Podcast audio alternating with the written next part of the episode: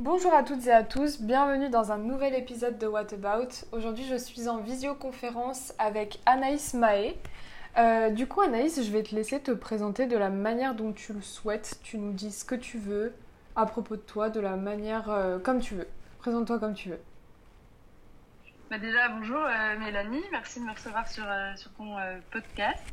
Euh, alors moi je m'appelle donc euh, oui Anaïs Mahé, je suis euh, parisienne, j'ai grandi en banlieue parisienne à Garches dans le 92 à côté de, Saint-Cloud.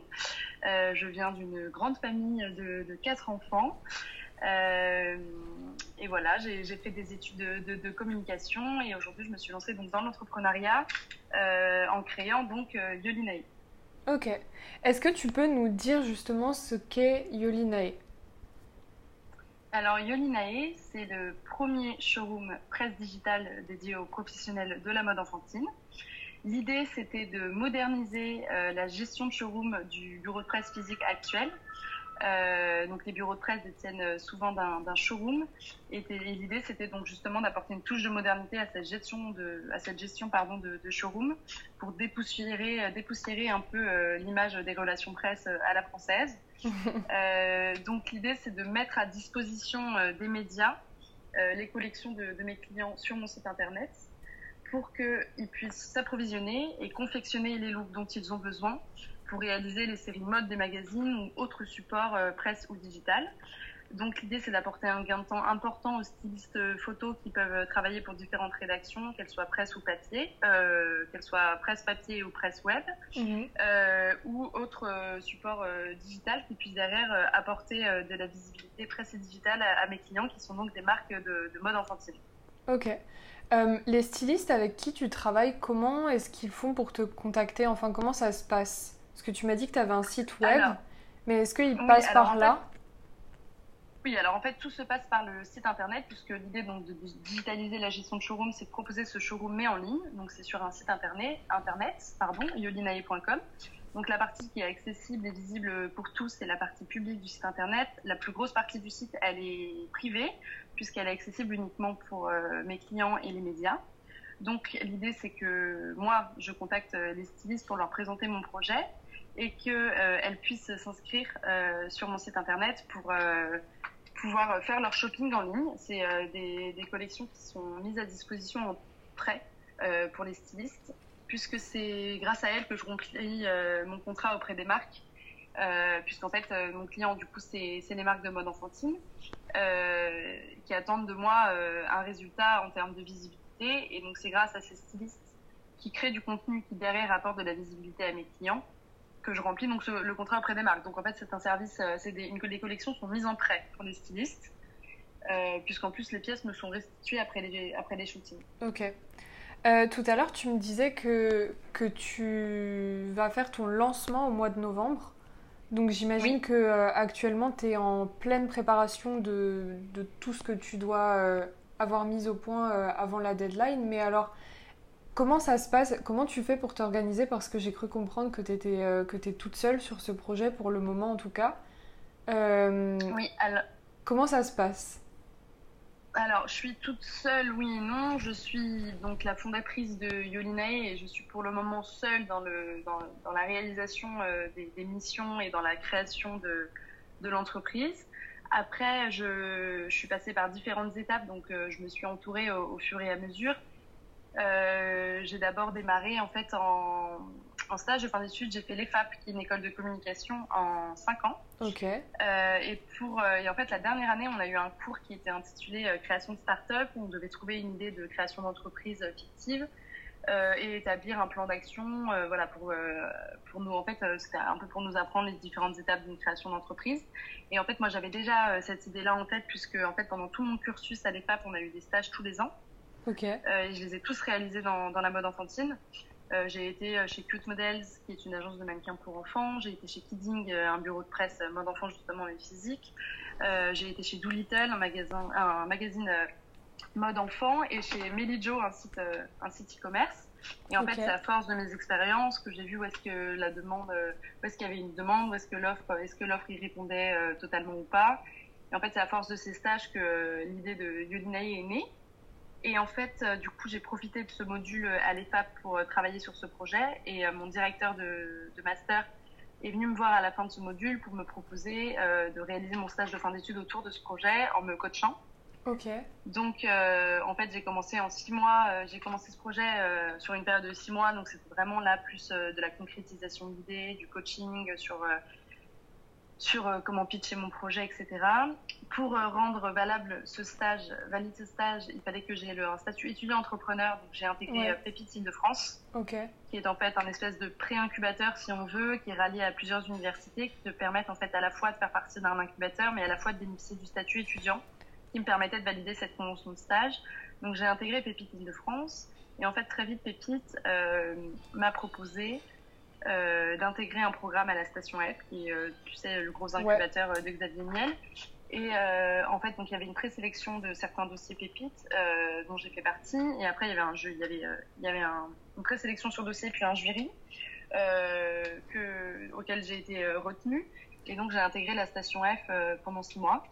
Donc ça, ah, c'est vraiment une seconde école, en fait. C'était, euh, en fait, il y a eu ces six premiers mois où j'étais vraiment en concrétisation d'idées, en coaching, en appréhension du projet. Et puis après, il y a eu cette période à la station F où c'était plus euh, des euh, conférences, des workshops, appréhender vraiment les différentes étapes, comprendre quelles, quelles sont ces étapes de création d'entreprise, les enjeux, donc ça m'a ça m'a beaucoup apporté puisqu'en fait on se rend compte en intégrant ce genre d'incubateur qu'on avait en fait une très vague idée de ce que c'était de créer son entreprise. On s'en fait une idée et puis c'est en fait assez différent. Donc ça m'a ça m'a beaucoup apporté. Et euh, ensuite euh, j'ai quitté la station F puisque c'était une incubation de six mois seulement et les pépites c'était un an donc il me restait encore six mois chez Pépite et j'ai renouvelé pour le statut un an supplémentaire chez Pépite. Euh, bien que je m'y rendais pas beaucoup parce qu'en fait la station F m'avait euh, déjà apporté à peu près euh, tout ce dont j'avais j'avais besoin. Donc en fait déjà en fait dès le début, même si j'étais seule dans la création, j'étais quand même entourée. Entourée de personnes qui avaient les épaules pour pour me soutenir, pour me coacher, pour m'apprendre. Et ensuite c'était déjà en plus un choix d'être toute seule. Pourtant je suis loin d'être une solitaire dans la vie. J'aime pas du tout être toute seule. J'aime bien être entourée. Euh, j'ai grandi dans une grande famille, euh, j'ai une bonne bande de copains, euh, j'ai toujours eu l'habitude d'être d'être assez entourée.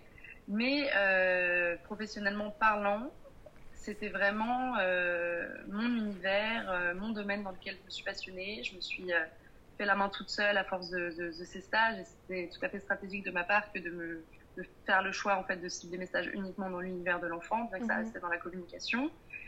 Euh, et, je voulais être seule, en tout cas, jusque dans toute la phase de création, pour être vraiment seule face à mon projet, que ce soit mes idées, bien que je vais chercher des conseils, je m'entoure pour des compétences qui sont différentes des miennes. Mais euh, je voulais vraiment être seule. Et puis, je sais que pour certains projets, c'est pas viable. Je sais qu'il y en a qui fonctionnent en duo, en trio, et que ça fonctionne aussi très bien. Après, j'ai aussi vu à la station F beaucoup de de projets de start-up où ils étaient assez nombreux au départ et puis finalement en fait il y avait des séparations, ils se séparaient très vite euh, parce que en fait euh, il y en a qui finalement n'ont pas forcément la fibre entrepreneuriale, il y en a qui en fait ont des boulots à côté et les deux se, sont difficilement, euh, enfin c'est compliqué de concilier deux, deux travail à la fois. Donc j'ai pas regretté du tout d'être toute seule, bien que ce c'est pas toujours évident parce que à part cette période d'incubation où j'ai pu avoir des bureaux, être entourée avec d'autres start-upers et que c'était super et que ça a créé un réseau, des amitiés, etc.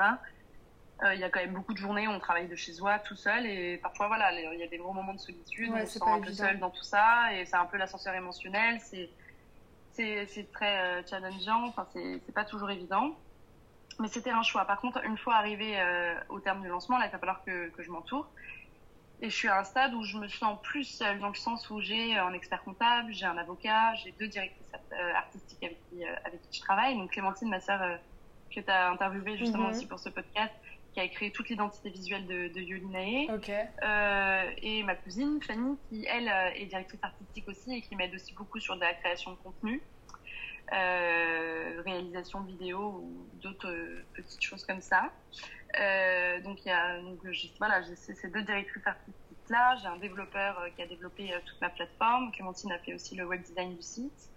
Euh, j'ai un expert comptable, un avocat. Euh, voilà, je m'entoure euh, de, de, différentes compétences qui ne sont pas les miennes et qui, mine de rien, font partie du projet et, sont et, m'accompagnent et m'apportent des conseils, etc.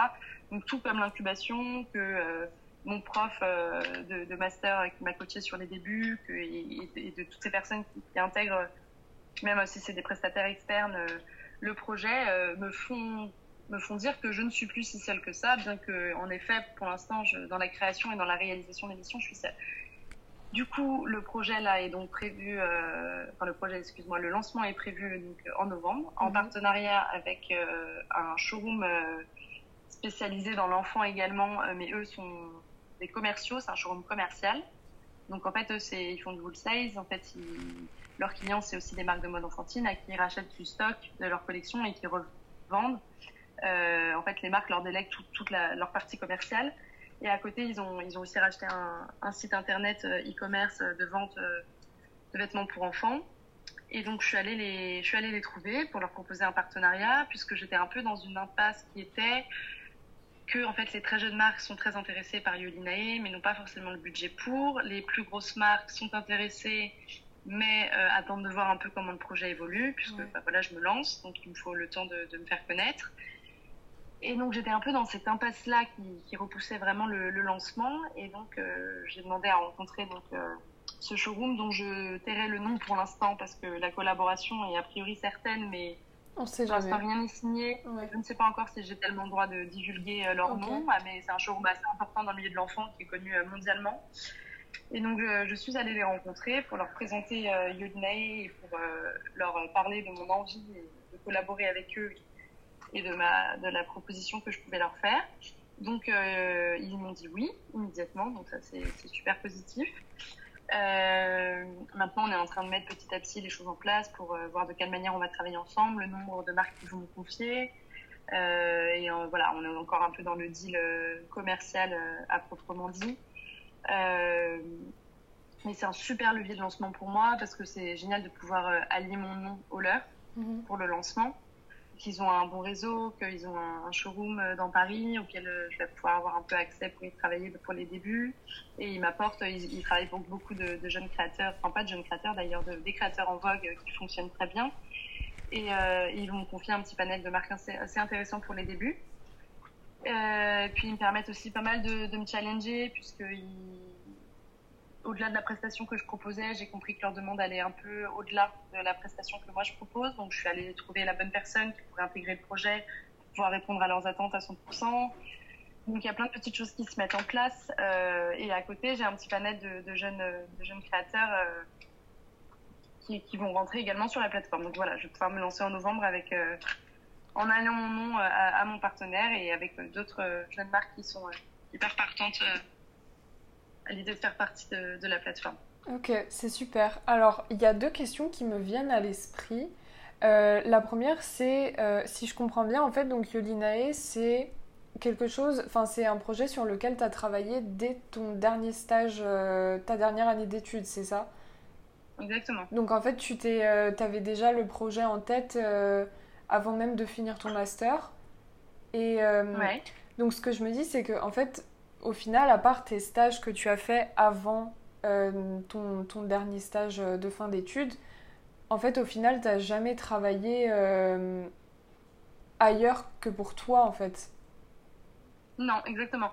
En fait, euh, j'aurais jamais imaginé créer ma boîte parce que, enfin, je sais pas, j'aurais pas imaginé être euh, le type de. Oui, voilà, je sais pas, pour moi, je faisais mon école, je faisais des études qui me plaisaient, j'avais des stages euh, qui me plaisaient aussi beaucoup.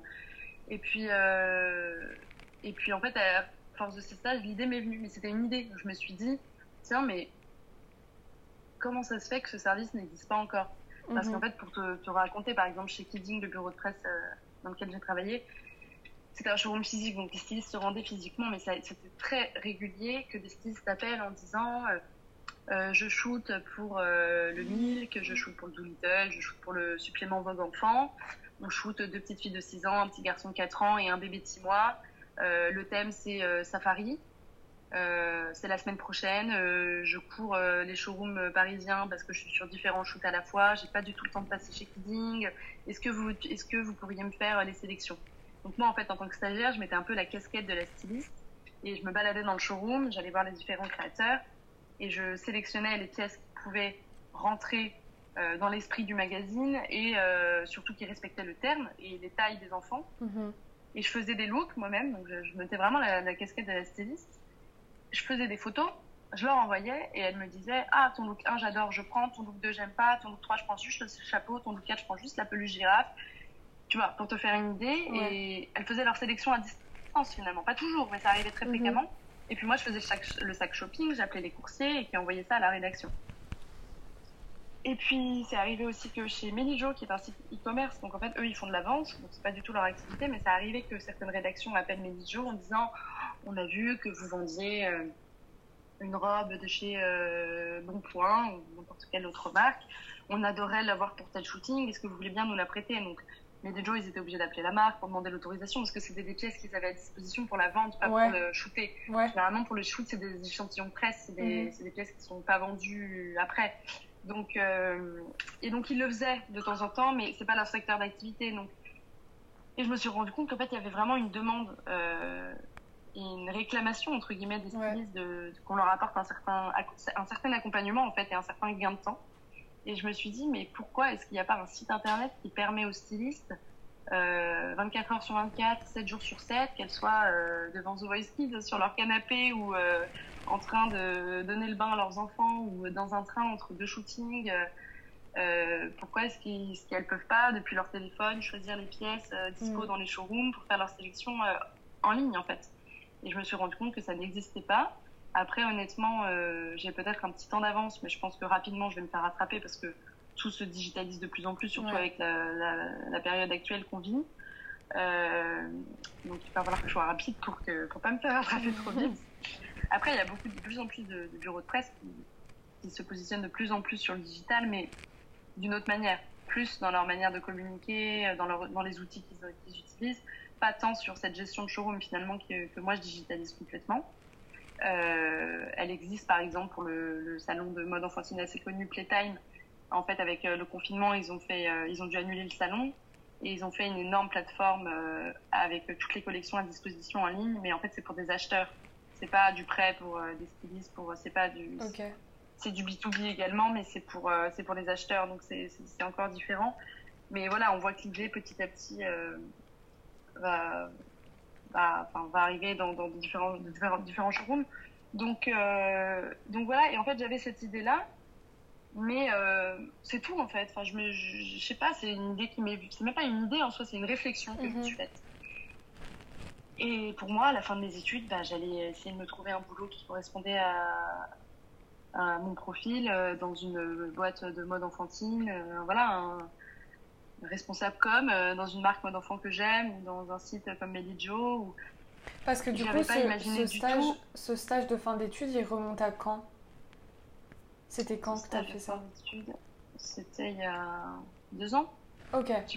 honnêtement, j'ai plus les dates exactes en tête il y a deux ans. Ok. Deux ans. Donc pendant tout ce temps-là, tu t'étais concentrée sur, euh, sur Yulinae, jusque-là? Sur la création, oui, exactement. Et euh, ça fait peut-être pas tout à fait deux ans. Pas loin. Okay. J'ai pas la date exacte, je voudrais pas dire de bêtises. Ça fait un an et demi. Ça fait deux ans que, que, que je suis diplômée, euh, que je suis vraiment dans la création, un peu moins. Parce qu'en fait, les six mois de, de stage de fin d'études, je dirais pas que ça m'a pas apporté, hein, mais euh, c'était vraiment le début. C'est-à-dire que c'était la concrétisation de mon idée, c'était une étude de marché, c'était du coaching euh, dans, la, dans la manière de pitcher mon projet, c'était un tas de choses. C'était pas de la création pure. À la station F, pareil, c'était six mois. Pour moi, à la station F, j'ai pas été dans la création, j'ai pas été dans la démarche commerciale, j'ai été vraiment dans l'apprentissage d'entreprendre. Mmh. Et c'est qu'après, c'est après toutes les clés que m'ont donné euh, la station F, qu'on m'a donné à la station F, que je suis vraiment entrée dans la création, dans la réalisation du site internet, dans la prospection auprès des marques, dans, dans, le, voilà, dans tout ça. Et donc, du coup, pour revenir euh, à ce qu'on disait, euh, oui, du coup, euh, pour moi, j'allais, après, voilà, une fois que j'allais diplômer, j'allais trouver un petit boulot en CDI, comme on, voilà, on aspire tous après cinq années d'études. Et en fait, je pense vraiment que c'est parce qu'on nous a proposé ce module la dernière année à l'EFAP de création d'entreprise pour qu'on voilà parce que c'était j'étais dans un master euh, où il y avait un peu ce côté-là entre, euh, entrepreneur euh, pour savoir que, que, chacun puisse se faire une idée de ce que ça pouvait être, mettre voilà de susciter un peu notre créativité, nos idées, voir comment on mettrait en place un plan d'action, un business plan, etc. Et en fait, vu que j'avais cette idée-là, je me suis dit ce serait trop bête d'aller m'inventer je ne sais quel autre projet, autant en profiter euh, pour pouvoir approfondir un peu plus cette idée. Et en fait, je me suis vraiment bien investie dans ce cours-là. Et en fait, euh, je me suis investie à tel point que euh, d'imaginer ensuite là, avoir mon diplôme et d'aller chercher un travail ailleurs, ça m'a paniqué. Je me suis dit non, non, mais en fait, j'ai pas envie de lâcher ce projet-là, il faut que je le fasse, parce que j'avais en plus de très bons retours du jury de fin d'année, etc.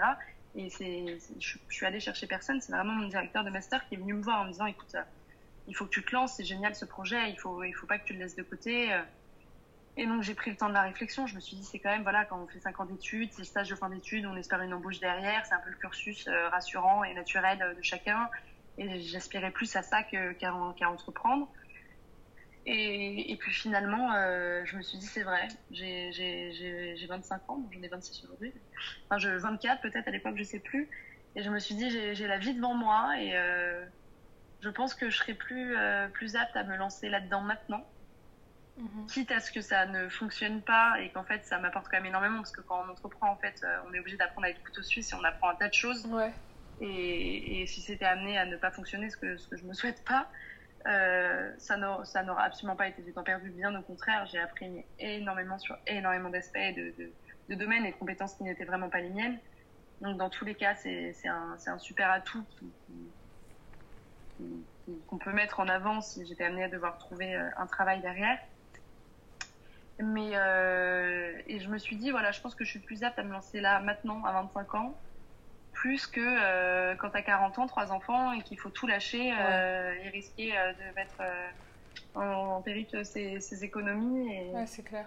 Et, donc voilà, donc j'ai eu envie de me lancer, puis en fait ça allait très vite après, parce qu'il y a eu le stage de fin d'études. Pour pouvoir le faire passer en stage de fin d'études, j'étais obligée d'être incubée chez Pépite. Puis après, tu fais partie de cet écosystème entrepreneuriat.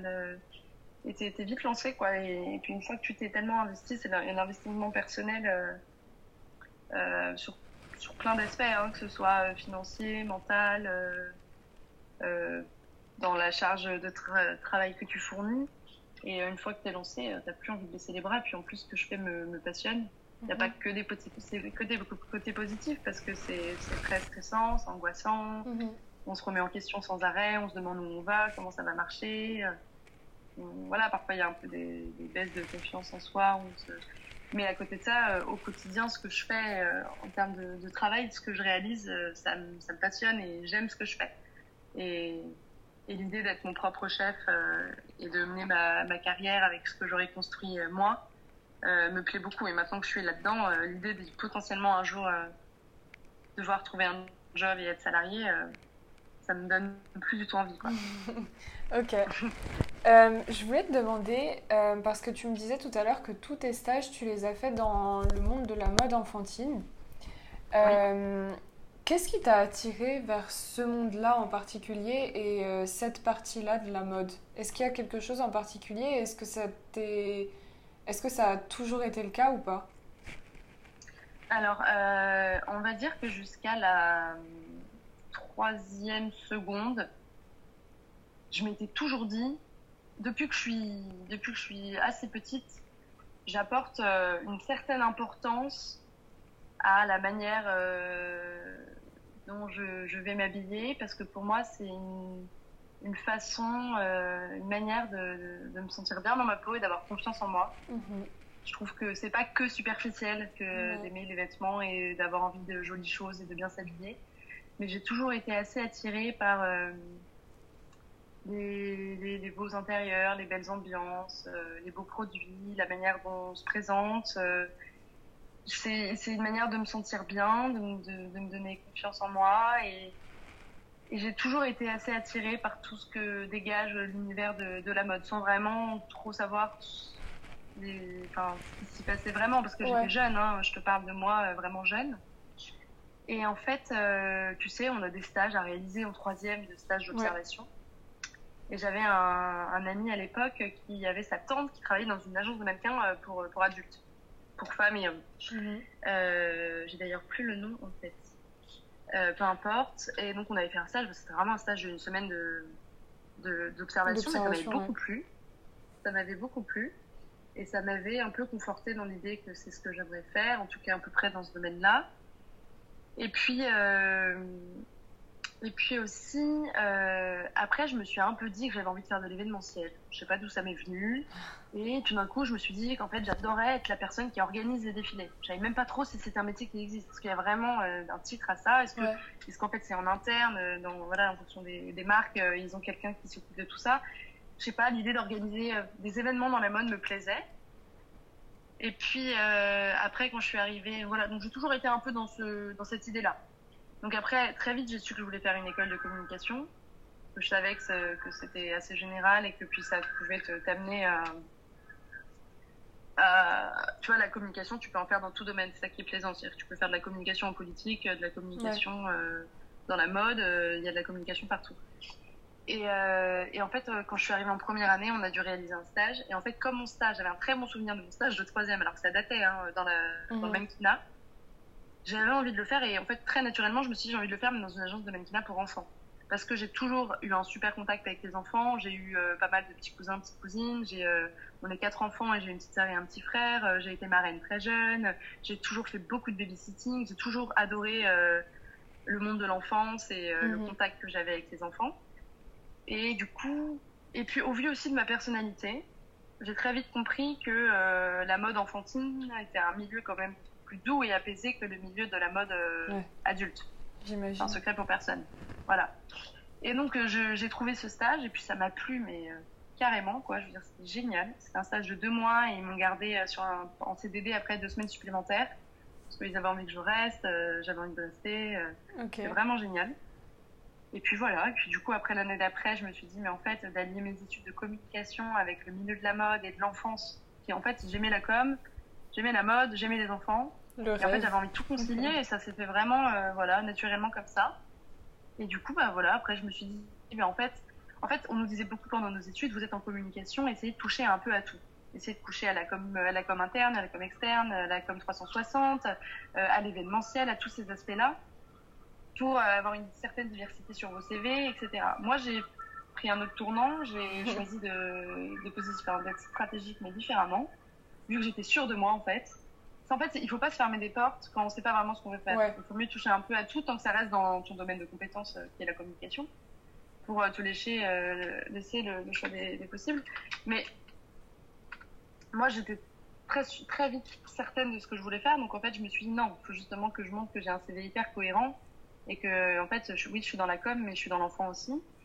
Et, et, du coup, j'ai directement. Par contre, je voulais pas refaire un stage en agence de mannequinat. Je voulais quand même diversifier mes, mes expériences dans différents domaines. Donc, euh, je suis allée dans le mannequinat, après, je suis allée dans les relations presse chez Kidding, après, je suis allée dans, dans, dans la presse pure euh, chez dans un magazine, euh, qui faisait aussi de l'événementiel. Zolital, ils ont aussi une agence événementielle, donc je faisais aussi de l'événementiel. donc, en plus, ça me faisait toucher à la fois à la presse et. Parce que j'étais dans, du coup dans, dans, la presse, mais B2B, donc dans le bureau de presse et les relations presse. Mhm. Après, j'étais dans les magazines, dans, chez un magazine qui faisait aussi de l'événementiel, et après dans un site e-commerce, donc c'était plus tech ce qui collait bien aussi euh, avec mon projet aujourd'hui qui est assez tech, euh, ce qui collait aussi bien avec la station F parce qu'ils vous encadrent beaucoup de projets tech. Donc, euh, donc voilà. Et puis ça tout ça s'est fait comme ça. Et parmi toutes les facettes que tu as vues en, dans tes différents stages, est-ce qu'il y en a une en particulier que tu as préférée? Ou qui t'a plus marqué que, que d'autres? Enfin, j'imagine que tu as tiré des enseignements de chaque. Donc, Ouais. Franchement, j'ai adoré toutes mes expériences pour plein de différentes raisons. Chez Cute, il y avait une super équipe. Donc honnêtement, je m'éclatais. Euh, il y avait le côté relationnel que j'aimais bien parce que tu étais au contact pardon, physiquement des enfants en fait qui venaient à l'agence, avec les relations avec les parents, euh, avec les directeurs de casting. En fait, en tant que booker, tu es autant en relation avec le client. Tu vas chercher des enfants pour, pour leur, euh, leur pub, les films euh, les, photos mode, etc. Pardon. Euh, autant avec les directeurs de casting, qui font l'intermédiaire entre toi, l'agence et euh, le client, autant avec les parents, avec les enfants. Et c'était très dynamique, ça m'a beaucoup plu, honnêtement. je me suis même dit à un moment que j'adorais peut-être un jour créer mon agence de mannequin pour enfants, en fait. Mhm. Ma toute première idée, c'était celle-là. Mais en fait, il y a pas mal de concurrence. Ah, ok. Et euh, il y a pas mal de concurrence, il y a pas mal d'agences qui fonctionnent bien aujourd'hui. Donc, euh, Donc voilà, je sais pas, c'était une idée comme ça. Euh, chez Kidding, bizarrement, alors que c'est aujourd'hui Yolinay se rapproche, le business model de Yolinay se rapproche plus de celui de Kidding, et c'est pourtant le stage qui m'a moins, qui m'a, qui m'a le moins plu. Ça m'a plu, mais moins que les autres. Parce que, euh, alors l'équipe était très chouette aussi, il n'y a aucun souci par rapport à ça. Euh, simplement, j'avais moins de responsabilités. J'étais vraiment dans la gestion de showroom, des envois shopping. Alors, l'aspect que j'adorais, c'était quand j'avais la casquette de styliste et que je faisais euh, la création Mhm. de look et que j'avais les, j'étais en contact avec les stylistes, etc. Euh, mais j'étais quand même très, enfin, j'étais vraiment beaucoup dans, euh, fallait ranger le showroom, bien disposer les produits, accueillir les journalistes, les stylistes, euh, prendre tous les vêtements que les stylistes sélectionnaient, faire les envois avec les coursiers. J'étais très dans la, dans la logistique en fait Ouais. du showroom. Après, il y avait autre chose. Euh, J'ai aussi un peu travaillé sur les partenariats influenceurs. Euh, J'avais souvent de, pas mal d'idées, donc j'y allais au culot et j'allais voir euh, la directrice pour lui proposer des idées. Souvent, elle était assez partante sur ce que je lui proposais. Il y avait ce côté stylisme que j'aimais bien. Euh, J'ai fait des salons avec eux, donc c'est une bonne expérience aussi. Donc ça m'a plu, hein. puis l'équipe était très sympa, etc. Le showroom est canon. Mais euh, en termes d'épanouissement euh, professionnel et de, de, de responsabilité, c'est pas ce qui m'a le plus plu, honnêtement. Ok. Alors que chez Cute Model, j'avais, j'étais, si tu veux, bouqueuse junior, quoi. Mais j'avais vraiment mon portefeuille de mannequin. je- Ouais. J'avais vraiment des grosses responsabilités. Alors que ces stages où j'étais le plus jeune, c'était mon premier stage, c'était que deux mois. euh, voilà. Chez Doolittle, j'ai adoré parce que Doolittle, ça appartient à un groupe de presse qui s'appelle SoPress. Ils ont aussi Society, SoFilm, SoFoot. Euh, je sais pas si tu vois. Ça me dit un Euh, truc. un- Ils ont, euh, ils ont pas mal de magazines comme ça. Et il y a Doolittle aussi qui en fait partie. Donc, ils sont une super chouette équipe. Bon, à l'époque, ils ont déménagé là, mais dans un très grand hangar et aménagé. Euh, C'était euh, les mecs euh, qui traversent le hangar en skate. C'était une super ambiance, très festive. C'était génial. Donc, en fait, euh, là, euh, en termes de relations humaines euh, et professionnelles, c'était génial. Et je faisais un peu d'événementiel, je faisais un peu de rédaction je faisais, je touche, euh, j'allais, euh, j'aidais aussi les stylistes sur la sélection pour les séries mode du magazine. Je faisais un, plein de choses et je participais beaucoup aux réunions pour donner mon avis sur plein d'aspects. Ça m'a beaucoup beaucoup plu aussi. Et Millie Jo, ça m'a beaucoup plu aussi, mais là c'était encore différent. Millie Jo, ça y est quoi, je me sentais plus adulte, plus responsable. Euh, là c'était encore plus en lien avec mes études puisque j'étais vraiment euh, assistante, si on veut, de la directrice com. Mhm. Donc euh, là, là j'étais vraiment sur la com, aussi sur les shootings. Donc ça, j'aimais bien, mais sur les shootings aussi. Là, j'ai j'ai fait un, j'ai fait un tas de choses et là, c'était, j'étais vraiment plus responsabilisée encore parce que c'était mon, mon avant-dernier stage. Donc euh, c'était une durée de cinq mois. euh, et j'étais plus âgée, etc. J'avais plus d'expérience. Donc euh, voilà. honnêtement, j'ai, j'ai vraiment aimé toutes mes expériences. J'ai aucun mauvais vrai souvenir. Ok, ça marche. Euh, J'ai une dernière question qui me vient à l'esprit, c'est euh, par rapport au confinement. Est-ce que le, la période du confinement, ça a impacté ce que tu faisais ou pas vraiment parce que justement, tu es plutôt axé sur le digital? Alors, euh, non, ça ne m'a pas impacté du tout. Euh, donc j'ai conscience de, de, de, cette chance. Je pense que si j'avais été tout juste lancée, ça aurait été très compliqué. Parce que bien que ça soit digital, il ne faut pas oublier que s'il y a des commandes euh, pour des shootings, il faut que je sois sur place pour faire les colis, pour les envoyer, ouais. ça passe par des coursiers, etc. Donc c'est une activité qui de toute façon en confinement n'aurait pas été possible. Surtout qu'en fait de toute façon tous les shootings étaient annulés. Okay. J'aurais pu maintenir l'activité avec les relations, euh, avec les partenariats influenceurs, etc. Mais bon, ça aurait été compliqué. Je pense que j'aurais dû geler les forfaits de mes clients euh, qui me rémunèrent euh, pour la prestation. Ça aurait été compliqué. Tout, une start-up tout juste lancée, ouais. pile à la période du confinement, de toute façon, ça peut, ça peut pas être simple. Moi, j'ai eu la chance, euh, entre guillemets, de pas être encore lancée, puisque là, je me lance, je suis encore en création. Ouais. Alors là, je suis complètement en phase de lancement. Hein. Je me considère plus vraiment en création, mais le lancement officiel, en tout cas, même si j'ai déjà commencé un peu, il y a déjà eu un petit peu de trafic, tu vois, j'ai déjà eu des demandes de stylistes. Okay. Euh, du coup, euh, j'ai déjà qui me disait je shoot pour tel magazine sur tel thème. Est-ce que tu as des pièces à m'envoyer? Et je me suis débrouillée un peu à la mano. quoi. J'ai appelé ouais. les marques avec qui j'étais en contact, elles m'ont envoyé leur lookbook. Les stylistes ont fait une sélection sur photo et c'est les marques qui ont directement envoyé leurs produits. Okay. J'ai déjà obtenu une ou deux parutions euh, presse pour, pour des marques avant même d'être lancées. Donc ça, on voit que la demande est là et donc c'est positif.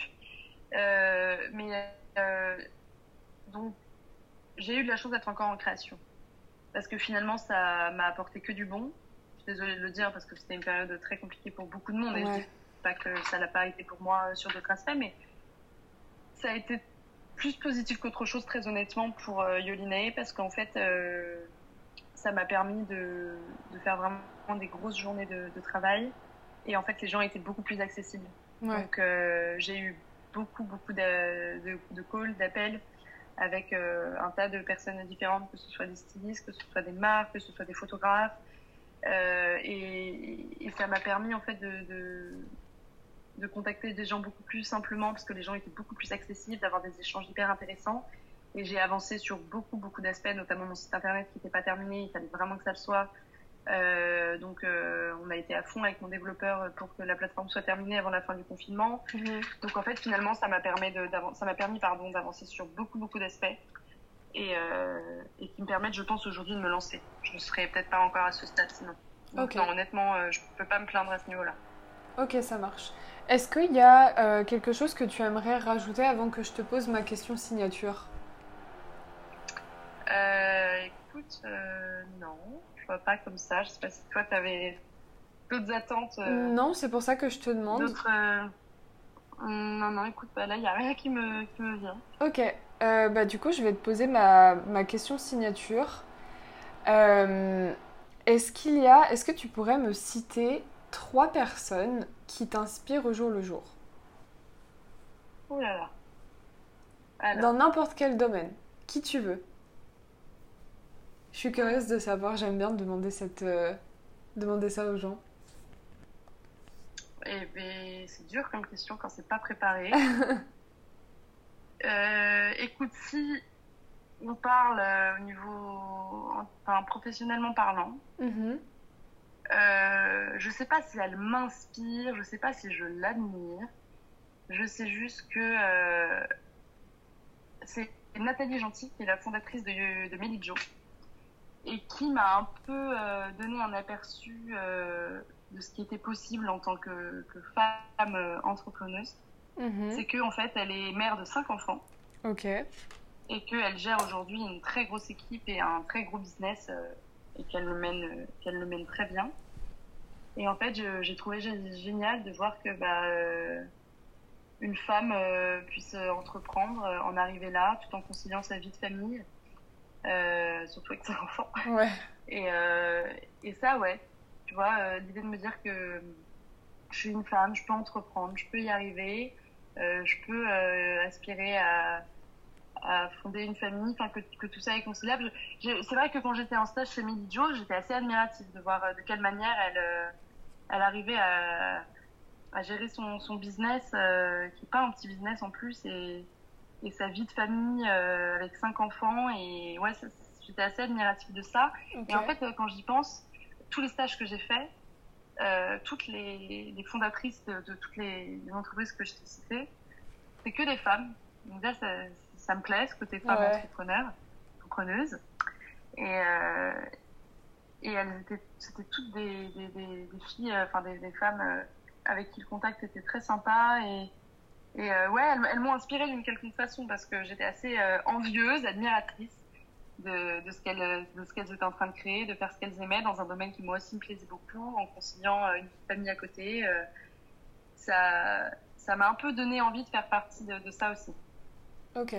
Après, euh, honnêtement là, euh, si on parle d'un autre domaine, euh, je suis désolée, il n'y a rien qui me qui me vient de, de plus. Ok, bah écoute, c'est déjà, c'est déjà super bien. Euh, écoute Anaïs, je voulais te remercier d'avoir pris le temps de discuter avec moi. Je sais qu'on a un peu galéré à trouver une date pour, euh, pour qu'on puisse euh, échanger, mais ça m'a fait très plaisir. Oui, moi aussi. est-ce qu'on, où est-ce qu'on pourrait retrouver Yolina? Est-ce que tu pourrais nous dire? Oui, alors le site internet c'est yolinae.com. Alors Yoli c'est Y-O-L-I et Nae N-A-E, donc Y-O-L-I-N-A-E.com. D'où est-ce qu'il vient ce Euh, nom d'ailleurs? Ça m'intrigue. Pourquoi Yolinae? Alors Yoli c'est un prénom féminin que j'affectionne euh, beaucoup Ok, et je trouvais le jeu de mots sympa puisque ça fait ça m'a tout de suite fait penser à un enfant qui n'arriverait pas à dire joli et qui dirait euh, Yoli. ouais, c'est Yoli c'est vrai. c'est joli. Et j'aimais bien l'idée de pouvoir jouer avec ça, avec la Yoli Team, les Yoli Girls, les Yoli Kids, de communiquer un peu sur, sur mon image comme ça. Okay. Jouer avec, en gros, pour dire tu vois, par exemple, là, j'ai fait un shooting, j'ai fait un shooting avant l'été avec des enfants, une photographe, etc. Euh, et, voilà, quand je communique sur ma page Instagram, je dis souvent les Yoli Kids. Pour moi, c'est les jolis kids. Mhm. Comme si un enfant qui n'arriverait pas à dire joli. Puis voilà. Ok. Et Nae, c'est plus ou moins une contraction de Anaïs Maé. Ok. Et je trouvais que, que ça sonnait bien, que graphiquement c'était joli. Euh, voilà. Il y avait différentes petites idées et c'est celui-ci qui, qui, est, le plus resté euh, dans les sondages. Et puis moi, c'est un peu celui sur le. C'est un peu le nom, mon nom coup de cœur. Ok. Donc le site internet et sur les réseaux sociaux aussi, j'imagine. Et les réseaux sociaux, alors sur Pinterest, tout simplement Yolinae, je fais beaucoup de tableaux euh, d'inspiration. Ok. Parce que l'idée c'est euh, aussi que, en fait, on accompagne les stylistes et qu'on soit, euh, voilà, j'espère devenir à, terme une plateforme incontournable de la mode enfantine en termes mhm. d'inspiration et de, de, petites pépites à dénicher pour les shootings. Et en fait, sur mon site internet, je fais des réalisations de moodboard en fonction des thèmes qui reviennent régulièrement sur les shootings et en fonction des tendances. Euh, donc, je fais des moodboards d'inspiration avec des suggestions de, de, produits euh, en fonction des moodboards. Et en fait, sur euh, Pinterest, je fais beaucoup de tableaux d'inspiration aussi. Ok. Donc, donc sur différents, différents thèmes. Termes. Donc, Yolinae, yolinae.com pour le site internet. Sur Instagram, c'est Yolinae Press. sur Facebook, il y a une page Facebook Yolinae aussi. Sur LinkedIn également. et puis voilà. Ok, ça marche. Bah écoute Anaïs, merci beaucoup encore une fois. Et euh, merci à toi. Bah de rien. Et merci à vous, chers auditeurs, d'avoir écouté cet épisode. Et on se dit à très très bientôt.